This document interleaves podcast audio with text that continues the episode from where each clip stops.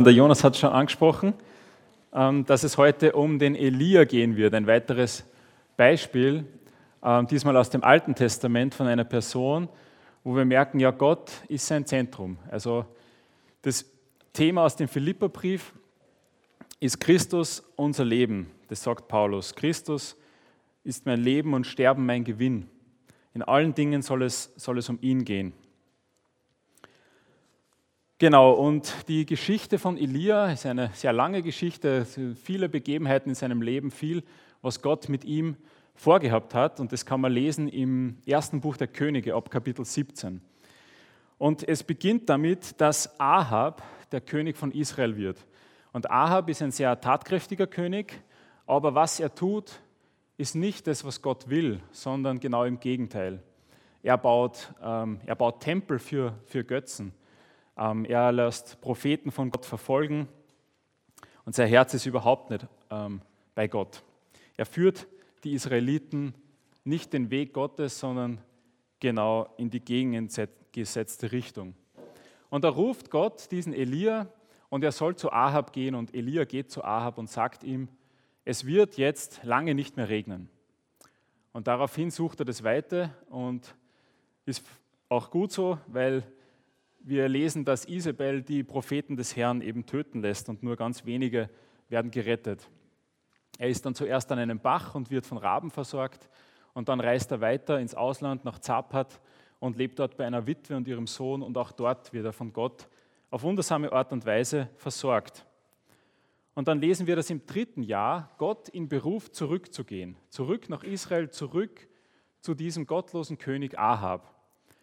Und er trifft sich mit ihm, und Ahab begrüßt ihn nicht sehr freundlich, er nennt ihn Unheilsbringer Israels.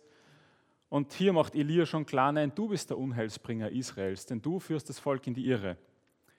Und es versammelt sich dann das ganze Volk, Ahab und auch eine ganze Horde von Baals Propheten am Berg Kamel. Und dort ist unsere, unser Bibeltext für heute im Kapitel 18, ab Vers 21 bis, bis 40. Ja. Könnt es gerne, gerne mitlesen. Dort steht, dann trat Elia vor das Volk und sagte, wie lange hinkt ihr noch auf beiden Seiten? Wenn der Herr Gott ist, dann folgt ihm allein. Wenn es Baal ist, dann folgt nur ihm. Aber das Volk zeigte keine Reaktion. Da fuhr Elia fort. Ich allein bin als Prophet des Herrn übrig geblieben. Die Propheten Baals sind 450 Mann. Jetzt bringt zwei junge Stiere her. Sie sollen sich den einen auswählen, ihn zerlegen und die Stücke auf das Holz schichten. Sie dürfen das Holz aber nicht anzünden. Und ich, ich werde den anderen Stier herrichten, ihn ebenfalls auf das Holz schichten und es ebenfalls nicht anzünden. Dann ruft ihr den Namen eures Gottes an, und ich, ich werde den Namen des Herrn anrufen. Der Gott, der mit Feuer antwortet, ist der wahre Gott. Da rief das ganze Volk, das ist gut. Nun sagte Elia zu den Propheten des Baal, wählt euch den einen Stier aus und bereitet ihn zu. Ihr seid ja in der Überzahl. Dann ruft den Namen eures Gottes an. Ihr dürft aber kein Feuer daran legen. So nahmen sie den jungen Stier, den man ihnen übergab, und bereiteten ihn zu. Dann riefen sie den Namen Baals an. Baal, höre uns. Sie riefen von Morgen bis zum Mittag, aber es war kein Laut zu hören. Es kam keine Antwort. Dabei hinkten und hüpften sie um ihren Altar. Als es Mittag wurde, machte sich Elia über sie lustig. Ruft lauter, spottete er. Er ist ja ein Gott, er ist sicher in Gedanken oder er ist gerade austreten gegangen. Vielleicht ist er auch auf Reisen oder er schläft gerade. Dann sollte er aufwachen. Da schrien sie immer lauter und ritzten sich nach ihrem Brauch mit Schwertern und Lanzen, bis Blut an ihnen herabfloss. Als der Mittag vorüber war, weissagten sie wie Propheten. Das dauerte bis zur Zeit des Abendopfers. Aber es gab keinen Laut, keine Antwort, kein Aufmerken. Da rief Elia dem Volk zu, her zu mir. Das Volk trat zu ihm. Dann begann er, den niedergerissenen Altar Gottes des Herrn wieder aufzubauen. Er nahm zwölf Steine nach der Zahl der Stämme der Söhne Jakobs, an denen einst das Wort des Herrn ergangen war. Du sollst Israel heißen. Aus diesen Steinen baute er dem Namen des Herrn einen Altar. Ringsherum zog er einen Graben, der so breit war, dass man zwölf Kilogramm Getreide dort hätte einsäen können. Dann, er, dann schichtete er das Holz auf, zerteilte den Stier und legte die Stücke auf das Holz. Schließlich ließ er vier Eimer Wasser über das Brandopfer und das Holz gießen. Das ließ er noch einmal tun und noch ein drittes Mal. Das Wasser floss über den Altar und füllte auch den Graben.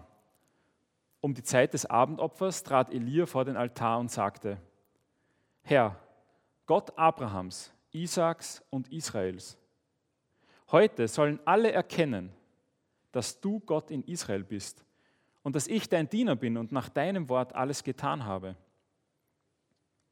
Antworte mir, Herr, antworte mir, damit dieses Volk erkennt, dass du Gott allein Gott bist und dass du sie wieder auf den rechten Weg zurückbringen willst. Da kam ein Feuer des Herrn herab und verzehrte das Brandopfer, das Holz, die Steine und die Erde und leckte auch das Wasser im Graben auf. Als das Volk das sah, warfen sich alle nieder, das Gesicht auf den Boden und riefen, der Herr, er allein ist Gott. Der Herr, er allein ist Gott. Da sagte Elia zu ihnen, packt die Propheten des Baal, keiner darf entkommen. Sie taten es. Dann ließ Elia sie zum Bach Kishon hinabführen und dort hinrichten. Himmlischer Vater, danke für diese Zeit, auf dein Wort zu hören. Danke für dein Wort, das du uns gegeben hast. Danke für dein dein Wirken am Volk Israel, deine Geschichte, auch mit Elia. Vater, öffne uns unser Herz für dein Wort. Hilf uns, dass wir durch dein Wort dich besser kennenlernen dürfen, unseren Herrn. Amen.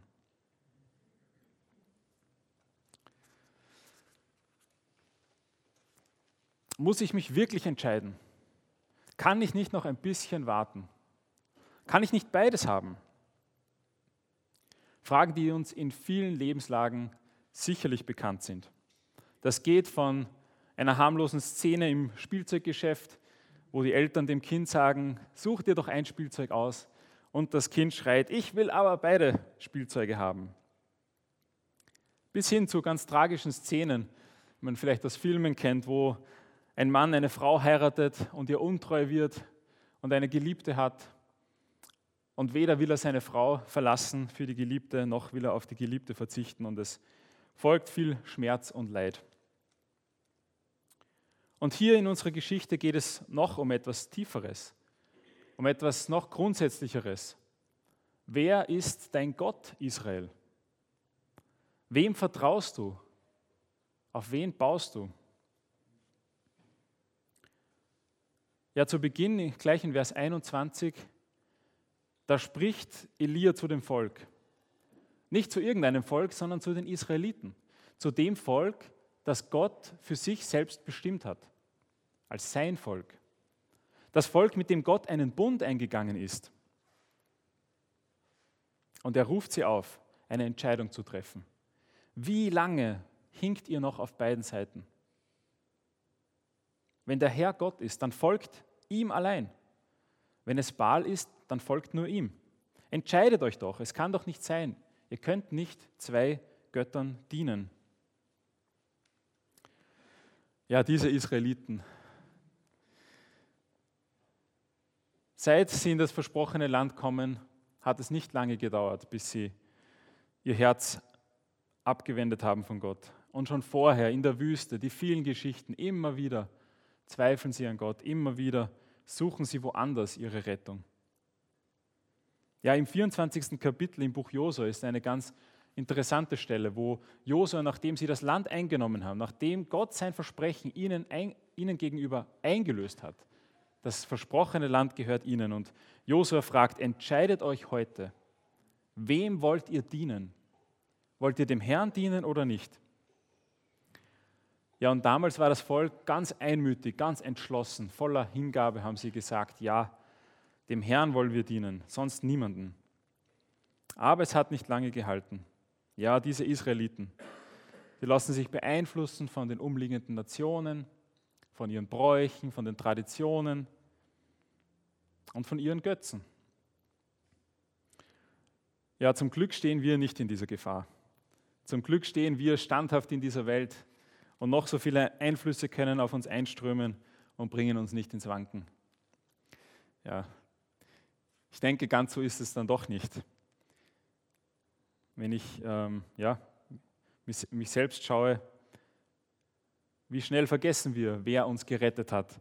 Wie schnell verblasst die Liebe unseres Herrn Jesus und wird übertönt von Sorgen oder von, von Wünschen, von Sehnsüchten, auch von Freuden. Alle möglichen Dinge, die ganz menschlich sind, drängen sich in den Vordergrund und wollen, dass ja, wir unser Herz an sie hängen. Oder wir tendieren zumindest dazu. Und ich glaube, hier ist auch die Verbindung zu unserem, zu unserem Schwerpunkt, Christus unser Leben. Viele Dinge gehören zum Leben, auch Sorgen, Wunsch, Wünsche, Ängste, Hoffnungen. Aber Christus, Jesus ist das Leben. Ja, lasst uns nicht auf beiden Seiten hinken, oder? Lasst uns ganz auf Jesus vertrauen, unser Herz nur an ihn hängen. Gut, wie reagiert dieses Volk auf diesen Aufruf? Elia, voller Entschlossenheit, ruft sie auf, und wir hören betretenes Schweigen. Nach drei Jahren Dürre, ohne Regen, unter der Herrschaft eines gottlosen Königs, sind sie trotzdem nicht bereit, ihren Baalskult aufzugeben. Und ich denke, hier könnte die Geschichte zu Ende sein. Gott hat den Israeliten so oft, hunderte Male, die Zeichen seiner Liebe, seiner Stärke gegeben. Jeder Israelit kannte die Geschichte vom Auszug aus Ägypten, die, die Befreiung aus der Sklaverei durch Gottes mächtige Hand. Jeder Israelit kannte die Geschichten der Könige, die Gott nachgefolgt sind, von David und Salomo. Ein großes, ein Reich voller, voller Reichtum und Segen. Und trotzdem lehnen sie Gott ab. Aber obwohl die Israeliten untreu sind, ist Gott treu er ist treu und er sendet in seiner Liebe den Propheten Elia zu diesem Volk, zu seinem Volk mit dem harten Herzen. Elia stellt also eine Wette auf, einen Wettkampf. Er gegen 450 Baalspropheten. Und eigentlich ein Wettkampf zwischen Göttern, Baal oder Jahwe. Das Volk ist einverstanden und es, und es geht los. 450 Baalspriester beginnen, das Opfer herzurichten und ihren Gott zu beschwören. Und wir lesen, sie riefen von morgen bis zum Mittag, stundenlang. Und sie tanzen um diesen Altar herum. Ja, Elia fordert sie dann auf, ruf doch lauter. Und sie, ja, sie lassen sich dazu aufrufen, sie rufen lauter, sie schreien zum Himmel und sie machen alles, was ihnen einfällt. Sie ritzen sich, sie bluten, Völlige Hingabe, völliges Einlassen auf diesen Götzen. Ja. Sie geraten in Ekstase, lesen wir. Und dann am Ende dieser Beschreibung in Vers 29, es gab keinen Laut, keine Antwort, kein Aufmerken. Baal schweigt, weil er tot ist. All dieser Aufwand, all diese Hingabe, dieser Einsatz bringt nichts. Und ich denke mir, an dieser Stelle muss es gesickert haben, ein bisschen in den Köpfen der Israeliten. Sie müssen das vielleicht hinterfragt haben. Ist Baal denn wirklich wert, dass wir ihm dienen? Können wir von dem irgendetwas erwarten? Ja, sie haben sich verführen lassen, oder? Ich denke mir, vielleicht durch große Versprechen, durch pompöses Gehabe, vielleicht haben sich diese Priester ja extravagant gekleidet. Sie sind aufgetreten mit göttlicher, äh, mit königlicher Autorität. Isabel ist hinter ihnen gestanden, sie waren versorgt vom königlichen Hof. Und so setzen die Israeliten auf das falsche Pferd, sie lassen sich in die Irre führen. Das Volk, das eigentlich dazu bestimmt ist, ja, dass sie ja durch Gottes Segen ein Segen für die ganzen Nationen sein sollen. Sie sollen demonstrieren, wie groß Gott ist, wie groß Gottes Liebe ist. Und stattdessen laufen sie einem Götzen nach. Ich glaube, hier können auch wir uns die Frage stellen, worauf wir unser Vertrauen setzen. Worauf baust du? Was gibt dir Halt? Woran hängst du dein Herz? Wofür opfern wir unsere Zeit? Sind wir da manchmal in der Gefahr, zu sehr an Dingen zu hängen? Ja, diese Balspriester, diese Propheten, sie stehen plötzlich erbärmlich da. Jetzt war der Zeitpunkt gekommen, zu beweisen, was ihr Gott kann, und es ist nichts. Sie haben leere Hände. Alle, alle Show, alles, aller Einsatz. Es muss wirklich ein erbärmlicher Anblick gewesen sein. Heute in der Früh habe ich beim Bibellesen noch einen Vers aus dem Psalm 16 gelesen, der da, finde ich, ganz gut dazu passt. Dort schreibt der Psalmist, Du bist mein Herr, mein Glück finde ich allein bei dir. Und ich finde, es drückt auf so eine schöne Art und Weise aus, was Paulus schreibt. Christus mein Leben, Sterben mein Gewinn. Mein Glück, auch wenn es so viele gute Dinge gibt, mein Glück finde ich allein bei dir. So, jetzt ist Elia an der Reihe. Er ruft das Volk zusammen und er beginnt. Nicht mit einer großen Show, aber mit sehr viel Symbolik. Er baut nämlich den Altar des Herrn wieder auf. So wie Mose damals nimmt er zwölf Steine für die zwölf Stämme Israels und er baut einen Altar. Und genau zur Zeit des Abendopfers, ein Opfer, das wir im, im Buch Levitikus, im dritten Buch Mose, im ersten Kapitel von Gott angeordnet sehen, als ein tägliches Opfer. Es wird wahrscheinlich sehr lange nicht mehr stattgefunden haben. Aber jetzt kommt es wieder. Und er lässt dann noch Wasser drüber gießen eine ganze Menge. Ähm, ich weiß nicht, wie viel Liter genau, aber zwölf Eimer in dieser Übersetzung. Ähm, das haben sie wahrscheinlich vom nahen Fluss gebracht. Und das Ganze muss wirklich in Wasser getränkt gewesen sein. Und es war jedem klar, der dabei war, ja, Elia mit keinem Trick der Welt kann er dieses Feuer selbst entzünden. Was tut Elia dann? Er führt keinen Tanz auf, oder? Er beginnt nicht zu hüpfen und zu schreien, sich zu ritzen oder sonstige Dinge zu tun, um Gott zum Handeln zu bewegen. Er denkt nicht, dass er Gottes Handeln verdienen kann oder muss. Er betet. Dieses Gebet finden wir in Vers 36 und 37. Herr, Gott Abrahams, Isaaks und Israels, heute sollen alle erkennen, dass du Gott in Israel bist, dass ich dein Diener bin und nach deinem Wort alles getan habe.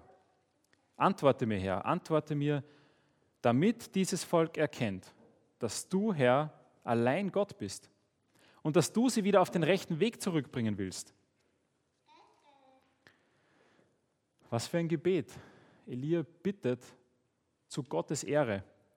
Er wünscht sich, dass das Volk doch umkehrt, dass es zurück zu ihrem Gott geht. Und Gott selbst soll es dahin zurückführen. Die Antwort lässt nicht lange auf sich warten, sondern Gott antwortet mit einem riesigen Zeichen.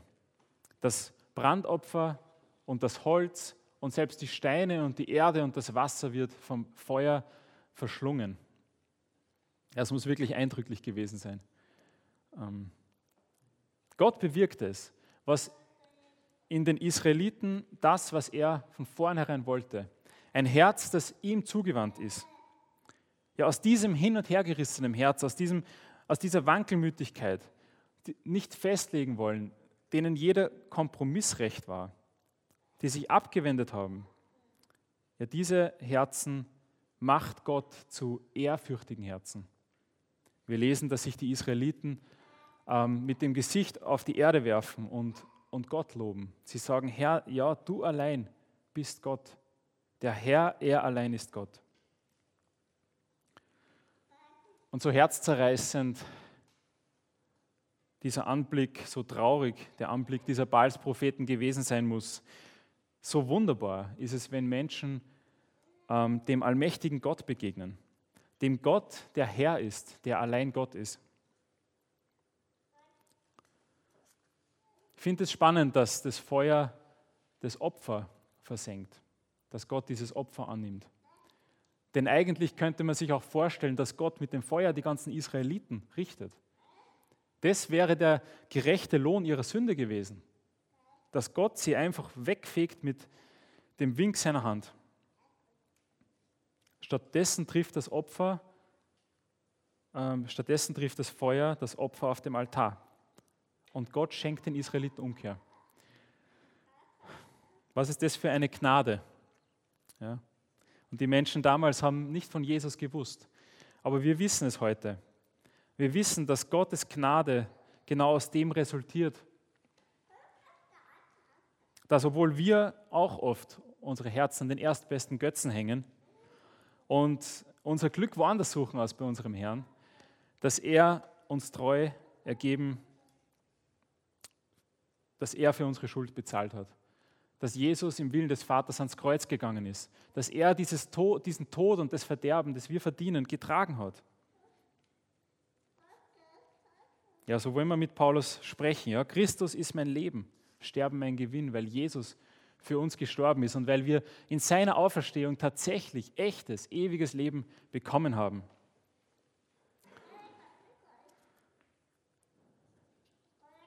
Dann lesen wir noch ganz am Schluss im Vers 40 dass die Baals-Propheten gepackt und hingerichtet werden. Das entspricht dem damaligen israelitischen Gesetz, dass jeder, der das Volk Gottes verführt zum Götzendienst, sterben muss.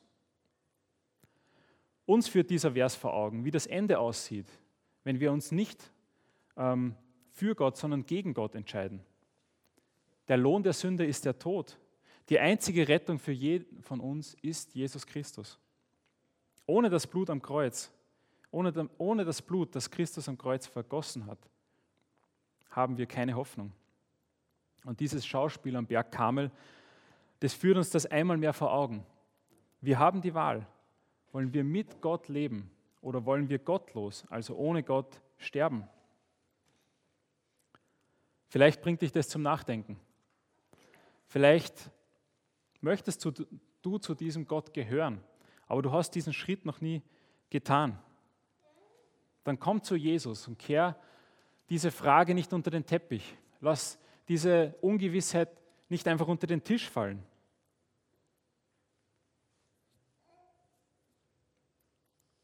Sei nicht so wie die Israeliten, die sich nicht entscheiden wollen, die diesen ganz modernen Gedanken, der sich alle Optionen offen halten, anhängen. Nein, triff eine Entscheidung. Komm auf jemanden zu, der schon lange mit Jesus unterwegs ist. Rede mit ihm darüber, nutze die Gelegenheit. Du darfst heute Gottes Gnade annehmen. Und dieser Text spricht auch zu allen, die vielleicht vor Jahren, vielleicht vor Jahrzehnten Gottes Gnade erlebt haben, die ein neues Leben mit ihm haben und führen. Es ruft uns immer wieder täglich neu zur, zur Umkehr auf, zum Prüfen unseres Herzens. Wo finden wir unser Glück? Woran hängen wir unser Herz? Der Text ruft uns auf, unsere Götzen zu verbrennen und auf Christus allein zu bauen. In allen Dingen dürfen wir ihm, unserem Herrn Jesus, ganz vertrauen. Und zum anderen werden wir auch eingeladen zu staunen, einmal mehr über Gottes Gnade, über seine Größe. Wir dürfen antworten auf diesen Text und rufen, ja, Herr, du allein bist Gott. Jesus Christus, du allein bist Gott. Du bist mein Leben. Lass uns beten. Himmlischer Vater, danke für dein Wort. Danke für deine unglaubliche Treue. Danke, dass du uns immer wieder zur Umkehr bewegst.